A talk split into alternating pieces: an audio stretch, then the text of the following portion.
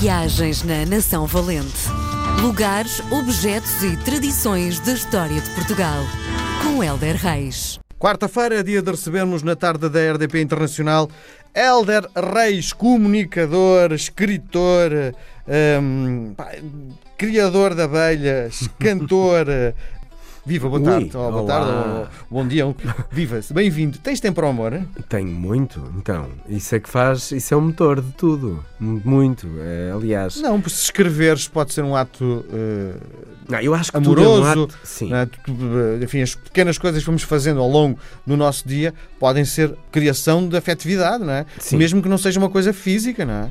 Eh, e são seguramente. Eu, por exemplo, eu não sei fazer televisão eh, sem colocar amor na pergunta, na dedicação ao convidado, na dedicação a quem preparou o programa. Portanto, para mim, tudo na vida é um ato eh, que implica amor. Mas, para mim, é muito importante chegar a casa, fechar a porta eh, e ter a minha família e eh, amar muito e ser muito amado. E isso dá-me uma estabilidade emocional muito grande, muito grande para o resto da minha vida.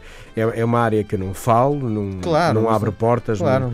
ninguém tem de saber nada há quanto tempo, quem é, onde é, não, não sabe, nem eu vou dizer. Mas não é essa a pergunta que eu estava a fazer. Não, eu sei que não, não, eu sei que não. Não é por ti, Miguel. É só mesmo porque geralmente as pessoas é uma área que eu não falo. Mas eu, efetivamente, para mim, o amor, hum, quer o ato, quer a vida uh, dentro de casa e fora dela, quando viajamos e estamos.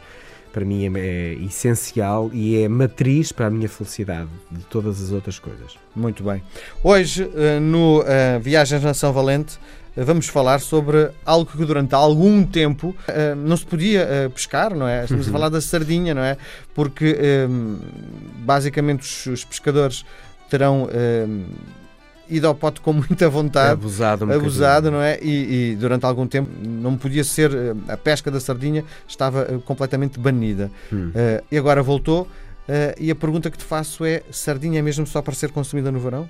Olha, Ou nos santos populares, neste caso? Eu acho que é quando sabe melhor. Para mim é no verão, quando ela é mesmo fresca e.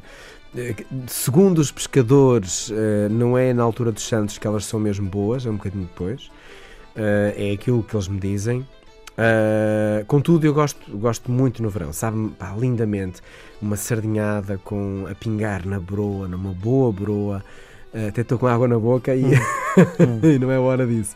Ahm, e gosto muito da salada de pimento e de estar em minha casa a fazer isso ou com os amigos. Eu sou-te sincero, eu cada vez faço eh, menos refeições fora e mais em casa, juntando amigos e estando ali à vontade e com mais, eh, com mais tempo, sabes? Pronto, também me sabe bem de vez em quando sair, mas tipo, adoro sardinhadas em casa. Adoro estar ali a comer uma, duas, três, sou bom, eu perco-lhes a conta. Mas a sardinha é um. Primeiro acabou por se tornar eh, o rival do galo de Barcelos, que é mais um símbolo nacional, não é? E são bem bonitas e, e criativas as que se fazem. Eh, e depois é muito interessante eh, saber, e acho que também anda ali em competição com o bacalhau. Eh, mas eu acho que o bacalhau é mais todo ano, é? A sardinha tem ali um tempo. Um tempo Sardinha vem na capa do livro, bacalhau e galo de Barcelos não. Pois é. Não, mas o galo de Barcelos é o separador do livro, portanto Pois, tem ok. ali. ok. tem ali um, um destaque grande. Os fenícios, e eu acho muito giro, nós olharmos para trás e percebemos, mas, afinal de contas, começou-se a comer sardinha há 100 anos? Não.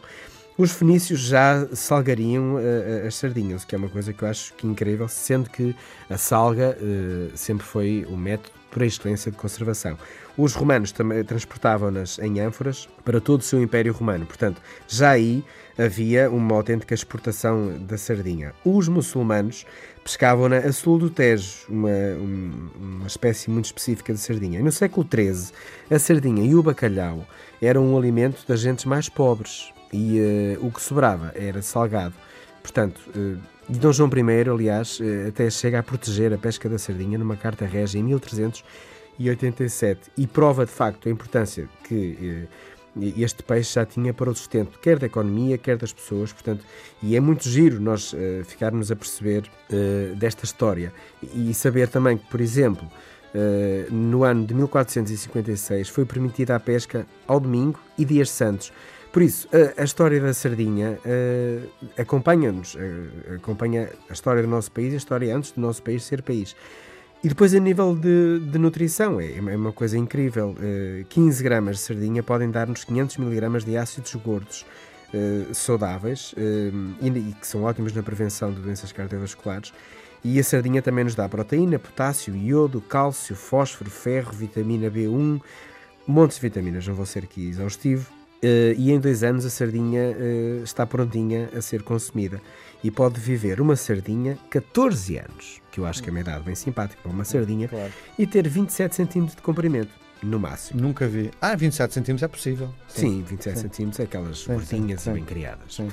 Gostas mais de quê? Das, das gordinhas ou das mais. eh, Gosto das gordinhas, gosto de uma sardinha com carne.